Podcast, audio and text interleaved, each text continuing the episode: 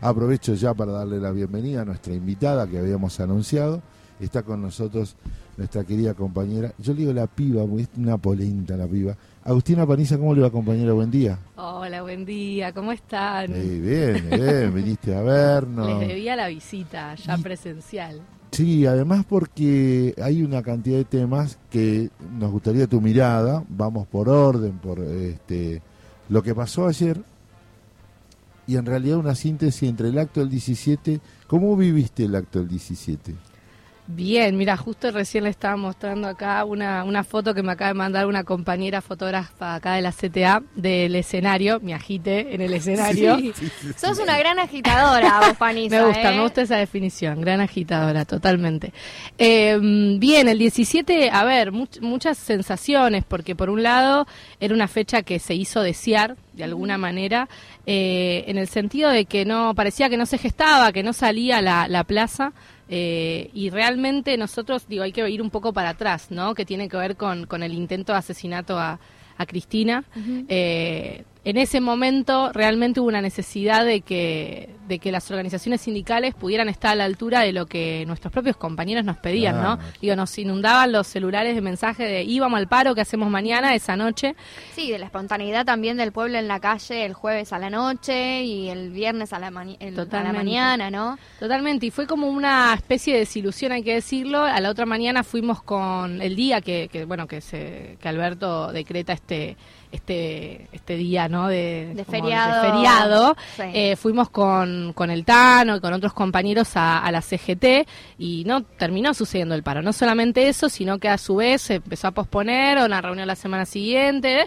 Bueno el 17 de octubre no como que se sintetizaba todo en el 17 de octubre es por Cristina. Y de repente no hubo 17 de octubre por Cristina, no, apareció. De hecho, una parte importante de la CGT eh, se metió en un estadio a, a, a, a claro, a sacar algo nuevo.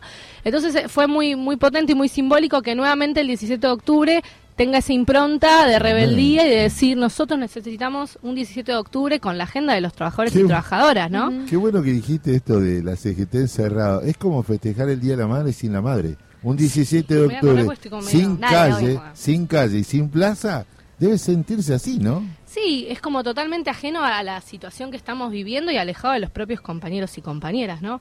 Eh, así que por un lado, bueno, la, alegría de haber podido ser parte de esa nueva gesta histórica, digo, también creo que lo habrá contado el Tano cuando estuvo acá, el año anterior había pasado una cuestión similar, que es que la CGT definió hacerlo el 18 de octubre, ¿no? Hay como una negación con una fecha histórica nuestra. Y lo bueno, que igual, igual en, el, en el 46, cuando fue, ya tampoco el 17 de octubre la CGT estuvo, Por eso que no es una fecha de la CGT, totalmente, es una fecha del pueblo. Totalmente, y creo que, que sigue sucediendo, lamentablemente hay cosas que no, que no, no cambian, pero en definitiva el 17 tuvo esa impronta de, de la clase trabajadora unida, de los compañeros y las compañías en la calle, eh, la alegría, este agite también de decir, bueno, estamos en un momento muy complejo, realmente muy complejo, pero si hay algo que a nosotros nos da la certeza de que hay futuro, de que hay salida, es justamente la organización de los trabajadores y trabajadoras. Y, en ese sentido, ¿cómo viste la presentación de la lista oficialmente, de la lista de la CTA para las elecciones? Eh, bien, bien. Justo ayer hubo ahí eh, la foto, ¿no? La foto de la CTA Nacional con toda nuestra representación de todos los sindicatos. La verdad que lo veo con, con mucho entusiasmo porque creo que hay muchos compañeros y compañeras de distintos sectores que, que, nos representan, que le van a poner mucho empuje. El hecho ya de que nuestra radio esté situada en, el edificio de la central habla de una apuesta política a que entendemos que, que hay que fortalecer nuestras herramientas y, que hay que fortalecer la unidad, ¿no? La, la CTA no es solamente un paraguas que, que nos protege o un, no un colchón que nos sostiene, sino sobre todo una apuesta de seguir construyendo agenda, porque lo que se viene no sabemos si va a ser con gobierno popular, si va a ser con gobierno derecha, pero está claro que no va a ser sencillo. Digo, las tareas que tenemos son bastante complejas y necesitamos de nuestras herramientas fortalecidas, de seguir gestando la unidad y de seguir fortaleciéndola. Sobre todo una unidad que para nosotros eh, no es una unidad no como infantilizada, suavizada, romantizada, sino que tiene una clave política. Y la CTA tiene eso. En los momentos eh, más trascendentales hemos jugado el rol que teníamos que jugar. Creo que lo mismo ATE Capital eh, con la verde y blanca. Y de hecho, bueno, el último acto que, tuvimos en, en, Avellaneda con Cristina, también hubo como un mimito de decir, bueno, acá están quienes resistieron y quienes construimos también futuro. Vos sabés que, tomo siempre tus palabras, eh, yo tuve que presentar el otro día un tipo que se llama Tupac Gómez. Es el ah, candidato a secretario general de la regional Avellaneda, Tupac Gómez. Y, y, hablaba de la CTA con este compromiso histórico desde allá, desde el 93 que tiene, eh, que en ese momento duro del menemismo, liberalismo, fracturar la central de los trabajadores para construir un nuevo modelo sindical, encarnado por tantas compañeras y compañeros, con una contundente demostración de que se puede construir con paridad de género, lo vi en la foto ayer, se notaba claramente, y me parece que esas son las cosas a mostrar, las credenciales a mostrar en este nuevo tiempo que se avecina. Sí, sobre todo porque mm, cómo se gesta esa paridad es muy muy interesante de pensar y de contarles. Em, yo decía en el encuentro justo que están acá las compañeras que, me acompañaron, a quienes saludo, muy grosas Luli y. Em, yo decía en el plenario intersindical que hay algo que nosotros leemos en clave histórica, que es los avances que tenemos desde el feminismo sindical o desde el sindicalismo feminista, y tiene que ver con los lugares de representación y de poder y de toma de decisiones. Eh, sin embargo, este año se había definido plantear una reforma estatutaria que era, bueno, que necesaria, que tenía que ver con incorporar un montón de demandas eh, y de realidades que tenemos que poder abordar como, como sindicalismo. Y en el Congreso de Reforma del Estatuto, la propuesta inicial planteaba un cupo, no una paridad. Claro. Un cupo del 40%, es decir, elevar el piso del 30% que nos plantea la ley a un 40%.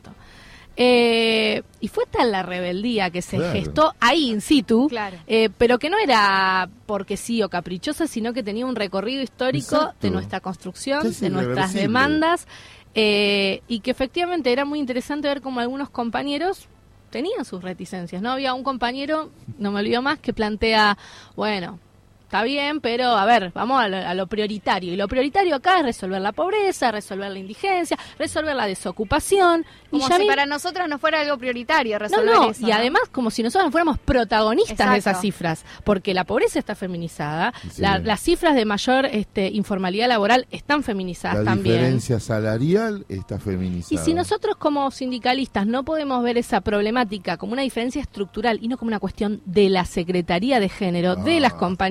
Entonces, como sindicalistas, estamos eh, viendo mal la problemática que tenemos que resolver y estamos mirando eh, de manera errada e incompleta y no con todas las representaciones. Y la verdad que, bueno, ahí mismo, bueno, hubo que llamar a un cuarto intermedio. Eh, las congresalas que tomaron la palabra fueron muy, muy contundentes en el planteo de que nuestra central no podía quedar al margen de, la historia que estábamos gestando. Y se mandó un cuarto intermedio y a la vuelta, bueno, en el, en el pasilleo del cuarto intermedio, la ni lo que fue. Y volvemos y el compañero Hugo que dice, vamos a incorporar la paridad las compañeras fueron con vamos a incorporar la paridad. Digo, las condiciones parecía que no estaban dadas, pero parece que nunca las condiciones están dadas, ¿no? Para nosotros, claro. Y si es cierto... lo dijiste, eh, cada paso sirve. Totalmente. Y cada sindicato tiene que poder ir avanzando también en buscar compañeras eh, que puedan ocupar esos lugares, porque en realidad ya lo hacemos. En cada sindicato las compañeras protagonizan luchas, protagonizan conflictos, representan a sus sectores de trabajo, eh, pero a veces hay que poder verlas, identificarlas, reconocerlas y darles el lugar que tienen que tener. ¿Y cómo es esa tarea, no? De, ocupar los espacios. Interesante. La verdad que es muy compleja, no, no es sencilla, eso es una realidad. Eh, pero creo que la posibilidad, la paridad no es solamente eh, algo donde, bueno, estamos todas en una lista, sino que a mí, por lo menos en mi experiencia, y me gusta poder contarlo porque me parece que es como muy salir por ahí del acartonamiento, de hablar de algunas cosas, ¿no? Que, a veces hablamos. El cassette. El cassette, sino poder contarles eh, que en lo particular de nuestro consejo directivo de, la ciudad de Buenos Aires, de ATE Capital, para nosotras la paridad fue fundamental, porque digo, en mi caso, piensen que ATE va a cumplir 100 años. Y de esos 100 años de historia, es la primera vez que hay una mujer en el cargo de secretaria adjunta en la seccional más grande, que es la seccional capital. Claro. Digo, Entonces, eh, la paridad a nosotros nos permite que no sea algo simbólico que una llega, ¿no? Porque nadie sola puede generar ninguna transformación. La paridad nos permitió ir abriendo puentes, ir tejiendo redes entre nosotras, generar un montón de debates entre nosotras y con los compañeros que nos permiten avanzar en la construcción de otro poder. Porque la gracia o la idea de, de que podamos ocupar los lugares no es reproducir lógicas que son las que nos sometieron históricamente, sino transformarlas. Obviamente que no es que es, viste, pan comido, día para, mañana, como todas liberades. Como en toda construcción de poder, ¿no? Tiene sus tensiones, sus avances, sus retrocesos, eh, y eso hay que ir construyéndolo. Eh, Facilita más cuando en el espacio del colectivo hay ya una posición política tendiente a eso, entonces hay una libertad. Yo lo veo como que... Eh, fluye, Enate como que fluye. Sí, fluye, pero se trabaja para que fluya. Claro. O sea, no es que sea natural. No. existe tal es una cosa. Vacuna. Exacto. hay una realidad, hay compañeros, y de hecho lo hemos vivido en el último plenario de ATE Capital. Te lo iba a recordar. Eh, gracias, porque está bueno ir ahí también y hacernos y hacer lecturas de lo que está sucediendo. Eh, hay compañeros que les cuesta perder privilegios y no hablo solamente de lugares, sino también de toma de decisiones. Eh, lo estamos viendo con algunos comunicados que aparecen, ¿no? Como oh. en ATE, como oh. cada uno, eh, ¿no? Haciéndose eco de cosas que, que, es como quedarse al margen de las transformaciones que se están dando. Eh, y también esto, ¿no? Que hay compañeros y compañeras que no terminan de ver estos avances como, como positivos o piensan que nuestra conducción pierde poder porque haya más compañeras en esos lugares de conducción. Agul lo dice, lo quiero decir porque si no lo va a decir ella dice, porque lo primero fue el informe de la presencia de 400 compañeras en el encuentro plurinacional de mujeres y salta un compañero y dice, bueno, ahora vamos a lo importante. Y ahí se armó un rock and roll. Sí, ahí en otras cosas, en cosas donde parte de la oposición eh, eran prácticamente todos chabones. Eh, en cada una de nuestras intervenciones, en particular en la mía, tuve muchos compañeros que directamente no me querían dejar hablar. ¿no? En, el cierre que estábamos haciendo, compañeros de la oposición a los gritos, a las puteadas, eh, queremos votar, queremos votar, así. Eh, pero también se da eh, a veces eh, en un montón de cuestiones, ¿no? Donde hay como un ninguneo de todas esas cuestiones. El, el, encuentro plurinacional tuvo una característica, en nuestro caso fue el primero que ya organizamos como consejo directivo asumido, el anterior estábamos ahí por asumir, y fue, digo, la lectura política, lo pueden contar también las chicas, el saldo político fue muy bueno. Porque esto que vos contás que pasó en el plenario, las que saltaron a responder, las que saltaron a bancar, y que cuando hubo varones que quisieron hablar en nombre de los compañeros, saltaron, no fuimos las compañeras del Consejo Directivo, fueron nuestras delegadas de base, que fueron incluso al plenario, para muchas por primera vez. La primera vez que iban al plenario, algunas por primera vez que tomaban la palabra. Entonces, las transformaciones que vamos haciendo eh, no son de un día para el otro, pero efectivamente tienen saldos políticos muy contundentes, que tienen que ver con estas discusiones. Adoro cómo va la charla, yo eh, le pondría una, una vueltita musical, te voy preguntando, soy muy piba, eh, ¿hay un tema que te vuelve a esa, cuando preparabas el viernes? y uh, porque te, a ver, ¿qué puede ser? tendría que ser como un reggaetón viejo, un, ¿qué sería? Va por ahí. además viernes, un hoy. Yankee. Un Day Yankee o un... A ver qué puede ser. Alguna cosa así, pero de los viejos. No me pongas gasolina tan viejo, no. no. Pero, o el polaco, claro. A ver, alguna cosa así como de agite, vieja tendría que ser, ¿no? Vamos y ya volvemos, que tenemos que preguntarle la movilización y paro del 26, el homenaje a Néstor Kirchner el 27 Nate, tenemos que contarle la fiesta de la familia, cómo, lo, cómo lo vive, cómo es tu familia, contanos eso. Ya venimos.